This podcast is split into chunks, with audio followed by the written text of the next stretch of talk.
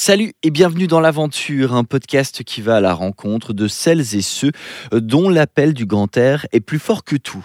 Des professionnels ou des amateurs qui ont une chose en commun, un besoin viscéral de se dépasser. Et pour ce sixième épisode, j'ai pris la route de Moutier pour rencontrer Catherine Chung. Son truc, c'est l'escalade de parois extrêmement techniques. Et quand on se rend dans la ville du canton de Berne, eh bien, il suffit d'observer le paysage pour comprendre pourquoi cette native du canton du Jura s'y est installée. On parle dans cet épisode de ce que représente l'escalade pour elle et des exploits qu'elle a pu réaliser, faisant d'elle notamment la première femme suisse à réaliser une voie cotée 9A. Voici l'aventure, un podcast LFM. Je m'appelle Guillaume Jetta. Bienvenue. LFM présente L'aventure, un podcast signé Guillaume Jetta. Alors, je m'appelle Catherine Chong, je viens du canton du Jura, j'ai 29 ans. Euh, J'habite actuellement à Moutier et euh, je, je, fais de l'escalade depuis que j'ai 8-9 ans. Je suis entrée dans l'équipe suisse euh, quand j'avais 13 ans et j'ai fait des, beaucoup de compétitions. Et aussi, j'ai commencé à faire de la falaise, donc en extérieur. Et à côté de ça, j'ai fait des études en droit à l'université de Neuchâtel. Est-ce que tu vois un lien entre tes études et ton acte, ta pratique de l'escalade? Euh, Oui, sûrement, je pense. Il faut avoir un peu un côté assez méthodique, un peu essayer de. Le but, c'est de régler un peu des, des problèmes, de, de, bien argumenter. Donc, euh, oui, c'est. Il y a des liens. Je pense que pour l'escalade, il faut aussi être très précis, très méthodique dans la manière de s'entraîner, de résoudre les, les, les problèmes qui, qui, viennent à nous dans la falaise. Donc, euh, oui, ouais, je pense qu'il y a des compétences qu'on peut transposer. dans ta pratique de l'escalade, ça a été un coup de foudre dès le début ou c'est quelque chose qui est venu au fur et à mesure?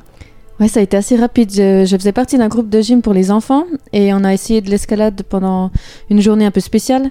Et là, oui, j'ai tout de suite croché, j'ai tout de suite adoré essayer de, de me dépasser, de monter le plus haut possible euh, pour atteindre le sommet. Et je me suis inscrite à, dans le club du coin euh, quelques jours plus tard, je pense. Il n'y a pas eu d'appréhension au départ par rapport euh, à l'altitude ou quoi que ce soit, même si peut-être au début c'était pas très très haut? Euh, bah, Je pense un petit peu toujours. La, la peur, c'est quelque chose qui, qui part jamais, qu'on apprend à gérer. Et au début, oui, j'avais quand même très peur, même, euh, même dans les petits murs. Et c'est un peu en, en, en, pratiquant, en ayant toujours plus confiance en l'assureur et puis euh, qu'on apprend à, à, gérer ça, puis à, à, surpasser cette peur. On va sûrement revenir vers toutes ces informations-là. C'est quoi l'aventure pour toi, avec le grand A qui va devant? L'aventure, je crois que pour moi, c'est. Euh, euh, ça peut sortir de sa zone de confort, c'est essayer de, de faire quelque chose, d'aller dans l'inconnu, de faire quelque chose qu'on n'a qu'on pas forcément l'habitude de faire, de, de suivre son cœur aussi, en fait, suivre ce que notre cœur nous dit de faire et que, que peut-être la raison dit de ne pas forcément suivre. Et je crois que c'est ça l'aventure.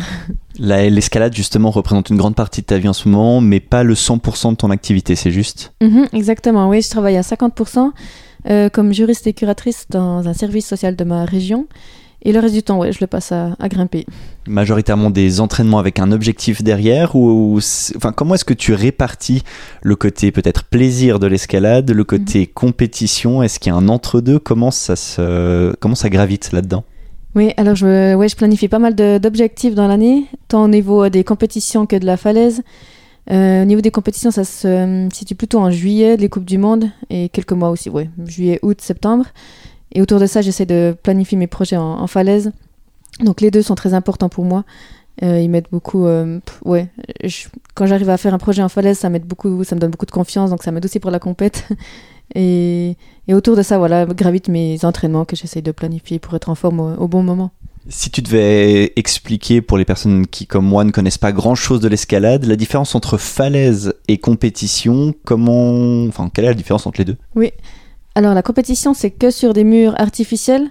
Le mur, il peut être posé à l'extérieur sur la place d'une ville ou comme ça, mais c'est que des murs artificiels et on va tous pouvoir y aller une seule fois. On n'a qu'une seule chance et quand on tombe, c'est terminé.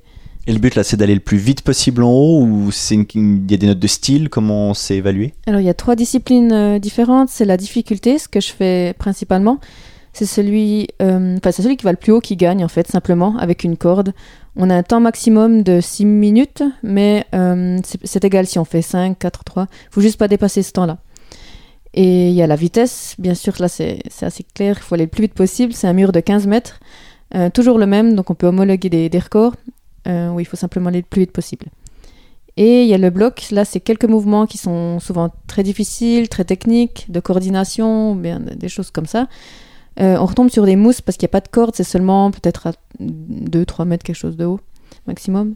ça, c'est beaucoup plus de la force, donc je fais aussi un petit peu moins. Si on devait comparer en termes d'altitude, euh, pour toi, ce que tu fais justement en compétition, c'est vous montez jusqu'à quelle hauteur? Euh, Les murs d'escalade, en général, c'est peut-être 12-15 mètres, quelque chose comme ça. C'est pas super, super haut. Ok, c'était pour voir la différence justement entre le bloc euh, et ça. Ah et du coup, de l'autre côté, la, falaise. Mhm. Alors là, c'est quel est l'objectif? Comment ça se met en place ça? Et qu'est-ce que c'est concrètement? Oui, alors ben, la falaise, que je fais, c'est on a des murs en, bah, en extérieur qui sont équipés par des gens avec des, ce qu'on appelle des spits. Donc sur des, sur des vraies montagnes Oui, voilà, oui, exactement.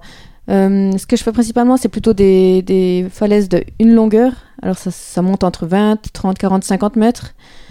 Euh, où il y a déjà des spits et nous on va mettre des dégaines, donc des sortes de crochets où on va, on va pouvoir monter avec la corde. Donc je fais jamais de solo. Et, euh, et le but c'est de grimper du sol jusqu'au dernier relais, jusqu'au relais sans tomber. Et ça, on va dire qu'on a enchaîné une voie. Et pour ça, il n'y a pas de juge, euh, c'est tout sur la confiance. Mais en général, euh, je crois que ça marche assez bien. Il y a assez peu de tricherie. Et il y a des cotations de 1 à 9 avec des lettres ABC. Donc de 5A, 5B, 5C, 6A, etc. Et donc voilà, c'est le but, c'est de, réussir des voies le plus dur possible. Alors pour euh, petite information, ça je l'ai pris sur un article euh, du temps qui t'était consacré d'ailleurs en 2019 pour une petite explication des niveaux et tu vas me dire si c'est juste ou pas. Mais sur euh, l'échelle de cotation française, juste pour qu'on se fasse une idée, le 1 ça va être une marche sur un sentier, un sentier peut-être un petit peu escarpé. Dès le niveau 3, l'usage des mains est théoriquement nécessaire, donc ça devient déjà un petit peu plus compliqué. Et en 4, le grimpeur peut considérer qu'il grimpe, donc là on est vraiment déjà sur de l'escalade. Euh, je crois que c'est ça, aucune idée en fait. j'imagine que c'est plus Alors, ça. ça sera plutôt pour les auditeurs. Toi, tu es sur du 9A, c'est juste? Alors c'est ce que j'ai fait de, plus dur, oui. Mais j'en fais pas beaucoup. Hein. oui, en général, euh, mon niveau c'est dans, plutôt dans le 8. Et mon objectif c'était vraiment de, de, passer cette barrière un peu symbolique du 9 et de réussir un jour un 9A, que ce que j'ai pu euh, réussir il y a en 2019. Oui. C'était la première fois que tu réussissais ça? Oui, euh, pardon, non, j'en ai fait une en 2018 euh, dans le canton du Valais et j'ai réitéré, l'expérience en 2019 euh, à Gimmelwald. Et celle-ci, sauf erreur de ma part, c'est celle qui. On peut retrouver le documentaire justement qui t'est consacré, le marathon de Catherine, c'est ça? Oui, exactement. Ouais, c'est ça. On a, on a décidé de documenter ça. Enfin, tout le processus en fait de travail, de d'essayer la voie, d'échecs aussi, et puis de, de finalement y arriver. C'est combien de tentatives avant d'y arriver Pour cette voie-là, par exemple? Oui, c'est, ça, ça, peut être très. ça change, hein, mais là, c'était énorme. C'était, je pense, presque une année, mais après, j'y allais pendant tout l'hiver. Voilà, on peut pas, on peut pas y aller à cause de la neige. Et il y a des jours où il faisait beaucoup trop chaud, donc au final, euh, hmm, c'est une bonne question. Mais je faisais au moins trois essais par jour. Euh, j'y allais au moins deux fois par semaine, donc euh, sur quelques mois, quoi. Comment tu te prépares pour ça? Parce que tu es face à la falaise à un moment donné et il faut monter. Et est-ce qu'il y a un mode d'emploi? Il y a quelque chose? Alors, euh, bah, je suis allée dans cette voie parce qu'il y a un ami qui me l'a conseillé. Euh, Qu'il avait réussi déjà Oui, il l'avait réussi. Et puis, c'est vrai que quand on est un peu à sa limite, euh, on cherche plutôt quand même des voies qui nous conviennent. Donc, j'avais demandé si les mouvements étaient peut-être pas trop longs ou pas trop durs. Il m'a dit que ça, ça pouvait être quelque chose qui pourrait me convenir. Donc, je suis allée voir. Et euh, je suis montée avec ma corde. Donc simplement de dégaine à dégaine, de crochet à crochet pour essayer de voir les, les mouvements, essayer de les comprendre. Et là, c'est tout un travail de déchiffrage, de savoir quelle main on va prendre, à quel endroit, quel pied on va poser, euh, dans quel ordre exact. Euh, et on, va, voit tout de suite si, c'est possible ou pas. Et pendant ma première montée, là, j'ai vu que les mouvements étaient très durs, mais que c'était faisable. Et avec beaucoup, de travail, je pensais que c'était enchaînable. Donc euh, voilà, j'ai commencé le travail, essayer d'enchaîner ces mouvements petit à petit. Et c'est vraiment tout un travail de se, souvenir de tous les mouvements, de chaque placement ça dure combien de temps une ascension comme celle-ci lorsqu'elle est réussie euh, Je pense une quinzaine de minutes, 15-20 minutes. donc il y a quand même beaucoup, beaucoup de mouvements dedans. Oui, oui, oui, j'avais dessiné un peu tous ces mouvements pour pouvoir bien m'en souvenir. Et je ne sais plus à combien de mouvements j'étais arrivé, mais je pense bien une quarantaine, quelque chose comme ça. Ouais. Donc ça veut dire que à chaque tentative, tes mouvements vont être les mêmes du moment que tu as validé une technique, donc euh, au 30e, c'est le 30e même mouvement, le 31e, c'est le même, etc. Oui, voilà, ouais. c'est vraiment une chorégraphie qu'on répète par cœur pour être le plus efficace possible, perdre le moins de force possible dans chaque mouvement. C'est ça, vraiment être précis sur chaque mouvement pour gagner de l'énergie et réussir les mouvements les plus durs qui sont euh, à certains endroits. Donc, ouais, c'est exactement ça, ouais. quand on fait autant de tentatives, qu'on réessaye plusieurs choses, est-ce qu'il n'y a pas une lassitude qui peut s'installer? Oui, si, bien sûr. Ouais. Surtout quand on tombe tout le temps au même endroit, ça, ça, Ah oui. ça devient très très difficile. Ce qui met, ouais, ça faisait depuis ouais, une année avant que je tombais au même endroit, ce qu'on appelle le, le crux.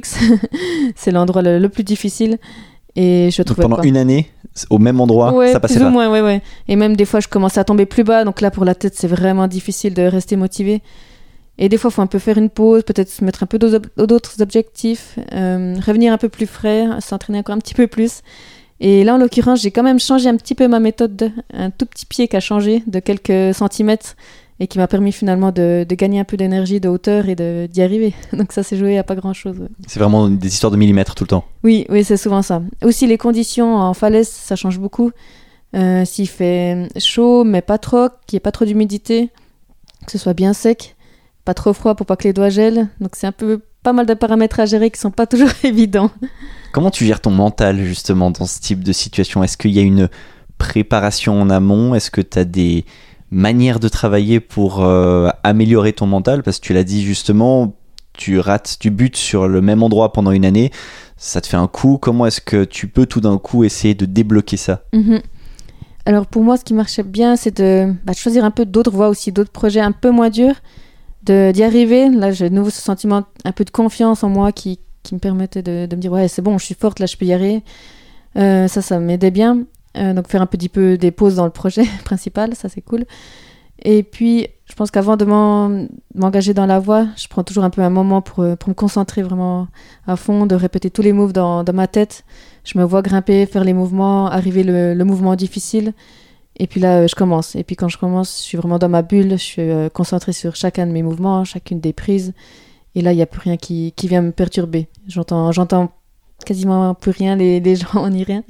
Et je suis, juste à fond dedans. Ma respiration aussi, la, respiration qui m'aide beaucoup. Dans les petits moments de repos, parfois il y a des prises un peu meilleures, on essaie de se reposer. Là, j'essaie de calmer mon cœur, de respirer à, à fond et puis de, de visualiser la suite aussi pendant que je grimpe et de, de repartir à fond, déterminé. Tu parles de cette bulle, tu as dit que tu ne grimpais pas en solo, donc ça veut dire qu'il y a aussi des personnes externes, ou en tout cas une personne externe qui aura un impact dans cette ascension. Est-ce que tu es quelqu'un de solitaire à la base, dans ce que tu entreprends, que ce soit au niveau de tes études, de ton travail, de ton ascension, ou plutôt tu es quelqu'un de groupe? Euh, je pense un peu un mix des deux même. Je, suis, euh, peux être assez solitaire, enfin, je m'entraîne souvent seule, enfin pas tout le temps, mais quand même, ça m'arrive.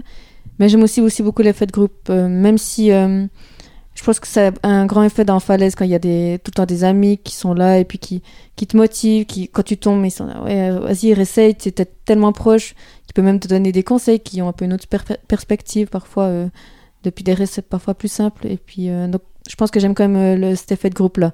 Même si pendant la, la grimpe, t'es tout seul et puis t'es es juste avec le- l'escalade et puis, euh, puis toi-même. ouais. Tu m'as dit en préparant cette interview que tu avais généralement la même personne qui t'assistait. Est-ce que c'est important de développer cette, euh, une confiance particulière, une connexion particulière avec la personne qui t'assure? Est-ce que, ou au contraire, du moment qu'il y a quelqu'un qui t'assure, eh bien tu y vas? Oui, alors je pense que c'est hyper important. Euh, je grimpe aussi beaucoup avec des amis de, de l'équipe suisse ou bien d'autres amis euh, de grimpe. Mais c'est vrai que je grimpe aussi beaucoup avec mon copain et c'est important d'avoir en tout cas une personne de confiance. Et tu peux pas t'occuper de, de l'assurer pendant que tu grimpes. Il y a tellement de choses à gérer qu'il faut vraiment avoir totalement confiance en lui et puis euh, savoir qu'il est là quand tu tombes et puis que tu peux tomber n'importe quand et qu'il te rattrapera de manière bien. Quoi. Donc la confiance est ultra importante. Oui, oui, ouais, c'est sûr. Ouais. Sinon, c'est encore un truc à plus à gérer et c'est- ça devient compliqué. Ouais. La compétition est essentielle pour toi dans cette discipline? Oui, je pense quand même. Il y, a, beaucoup de gens qui aiment bien faire soit l'un, soit l'autre et pas mélanger, mais pour moi, ça m'aide beaucoup, je crois. Autant dans l'un que dans l'autre. La compétition, c'est vrai que j'adore ça. C'est quand même euh, quelque chose, tu dois être fort à l'instant T et c'est ça qui est hyper intéressant dans ce challenge, peu importe les, les conditions, si tu étais malade le jour avant ou quoi. Non, il n'y a pas d'excuse, il faut être fort à cet instant-là et ça, je trouve ça génial. Il y a aussi toute l'énergie positive du public qui te pousse à fond et ça, souvent, tu, tu te dépasses et je trouve que ça donne tout le temps des, moments assez incroyables. Et puis dans ma jeunesse, ça m'a permis aussi de beaucoup voyager, de rencontrer euh, d'autres jeunes, d'autres personnes qui étaient aussi à fond dans l'escalade. Dans ma région, c'était pas encore super développé et ça, je pense que ça m'a beaucoup aussi ouvert. Découvrir d'autres cultures, de voyager de partout dans le monde, d'avoir des contacts aussi un peu partout. Donc, ouais, j'aime beaucoup la compétition aussi. Ouais. Tu as aussi voyagé, tu m'as dit, euh, pour le plaisir, pour aller découvrir plusieurs endroits. C'était quoi, 7 mois, 7 mois et demi? Oui, euh, entre mon bachelor et master, on est parti avec mon copain faire un tour du monde d'escalade pendant sept mois et demi. Et là, on a visité ouais, les continents d'Asie, euh, en Chine, Thaïlande, euh, Japon, Laos aussi en fait. Euh, on allait aux États-Unis pendant trois mois aussi, et puis on a fini par l'Afrique du Sud. Et ta plus belle surprise là-dedans, le pays qui t'a le plus euh, su- surpris, voilà. Euh, je pense que j'ai beaucoup aimé le Japon. On a été accueillis par euh, une personne qui nous connaissait pas du tout, un ami d'un ami, qui nous a accueillis dans sa salle d'escalade où on a pu dormir et puis nous a amenés partout dans les, plus beaux coins du Japon. Ce qui était très très pratique parce que tous les, guides, tous les topos sont en japonais, donc c'était juste illisible. Et euh, donc ouais, on a reçu un accueil qui était incroyable. On, a vu des falaises magnifiques. On a notamment grimpé sur euh, la falaise de Yogasaki, ça s'appelle. C'est vraiment juste à côté de l'océan. Tu grimpes sur un mur qui est, qui est noir, vraiment très spécial, avec les, les vagues de l'océan qui sont juste derrière euh, le dos et c'est magique. Ouais. Donc il y a vraiment un paysage qui va avec, quoi. Oui, c'est Tu prends le temps parfois de regarder euh, autour de toi ou lorsque tu es sur une falaise, c'est vraiment tu es concentré sur le mur et il n'y a pas de pause possible? Euh, oui, bien sûr, ça dépend un peu le, le niveau. Quand on est dans des choses extrêmes, là, c'est compliqué, mais, euh, mais je fais aussi un peu de la grimpe plaisir et puis de, des fois aussi, euh, bon, voilà, quand on grimpe, quand on arrive au sommet, on se pose un petit coup, on regarde et spécialement quand on fait des, longues voies, donc des voies de plusieurs longueurs, où le premier grimpe, le deuxième nous rejoint, après on continue sur plusieurs centaines de mètres. Donc là, en assurant l'autre, on a bien le temps de, on est pendu dans le vide à plusieurs centaines de mètres, donc on a bien le temps de, de regarder le paysage et de profiter de ça. Tu te fixes des objectifs, tu le disais au début, et c'est important pour toi. Quel est le sentiment que tu as ressenti lorsque tu es arrivé au sommet de ce 9A et que ben y étais arrivé? Mhm. finalement et que ça t'a obsédé pendant autant de semaines, autant de mois Oui, alors ça c'est vraiment euh, incroyable. C'est c'est vrai quand on bute tellement de temps, euh, au moment on se demande, on a des doutes si ça vaut vraiment la peine, est-ce que ça a du sens de faire ça? Et finalement quand on y arrive, c'est là qu'on comprend que ouais, ça valait la peine tout ce temps passé à, à, à essayer, à travailler la voie et tout prend du sens finalement et ça, ça fait vraiment du bien. Ouais. On arrive à être dans l'instant et se dire j'y suis arrivé ou à ce moment-là on est là euh, ah ben une 9B ça serait bien ou on pense déjà à autre chose? Oui, non, non, quand même, le, le moment même, là, j'ai juste savouré à fond euh, cette performance et j'ai- vraiment adoré. Mais c'est vrai que les jours d'après, j'ai tout de suite pensé à, à des nouveaux projets et essayer d'autres choses. Mais, mais après, quand même, non, j'ai j'ai quand même bien savouré ce moment-là, ouais. Là, dans cette période de Corona que l'on vit au moment où on enregistre cet épisode, comment est-ce que tu envisages la suite justement? Est-ce que les voyages sont un peu plus hypothétiques, même au niveau professionnel? Est-ce que ça change quelque chose dans ton approche? Euh, ouais, c'est vrai que c'est pas facile à, gérer. Pour, ouais, on faut rester vraiment très très flexible et s'adapter. Il y a plusieurs projets qui sont un peu tombés à l'eau justement à cause du corona, mais euh, voilà, on essaye aussi de, découvrir un peu plus aussi le- les falaises locales, ce que j'ai fait l'année passée. Il y a une falaise qui est très très difficile euh, près de chez moi. que J'avais pas en fait tellement grimpé alors que c'est à qu'une quinzaine de minutes de chez moi parce que je pensais que c'était juste trop dur, que c'était pas mon style, que ça me convenait pas. Et puis, ben, un peu forcée d'y aller, je me suis un peu acharnée. Et puis, finalement, ça allait, ça allait bien. Et puis, ça, ça a été super cool de découvrir ça. Et aussi euh, découvrir d'autres coins en Suisse. Euh, et puis, euh, d'autres manières de grimper. Euh, du trad, c'est sans les, les, les spits, mais c'est où tu mets tous des, les coinceurs toi-même. Et ça, j'avais jamais fait. J'ai- Du coup, c'était une nouvelle expérience. Donc, Tu les mets toi-même et tu les retires aussi ou- voilà, c'est ça exactement, ouais. Et c'est quelque chose que j'avais jamais fait. C'était l'occasion de d'essayer ce, un peu différentes facettes de l'escalade qui j'avais pas forcément le temps les, les autres années. Donc euh, voilà. Ça permet d'ouvrir un petit peu plus euh, Ouais. tes, tes compétences. Ouais, c'est ça, ouais, exactement. Ouais. Non, c'est c'est bien, ça force. Aller dans ce qu'on où on est un peu moins fort aussi. Est-ce qu'il y a un objet, quelque chose qui représente pour toi l'aventure, un objet qui est important pour toi Euh, J'ai pas forcément de gris-gris ou de porte-chance pour euh, les compétitions.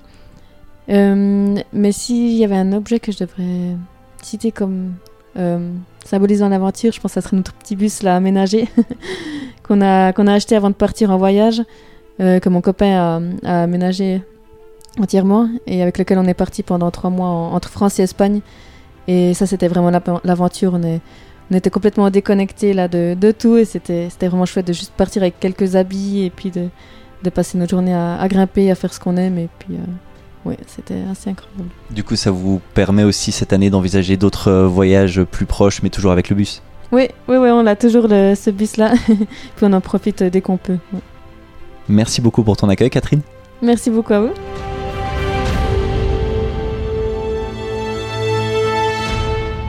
Merci beaucoup d'avoir écouté l'aventure, un podcast LFM. S'il vous a plu, vous pouvez vous abonner sur votre plateforme podcast préférée pour ne rater aucun épisode. Vous y trouverez d'ailleurs d'autres rencontres que j'ai eu beaucoup de plaisir à réaliser, des rencontres qui vous emmèneront des sommets de nos montagnes aux profondeurs de nos lacs. On se retrouve bientôt pour une nouvelle rencontre. Prenez soin de vous. Salut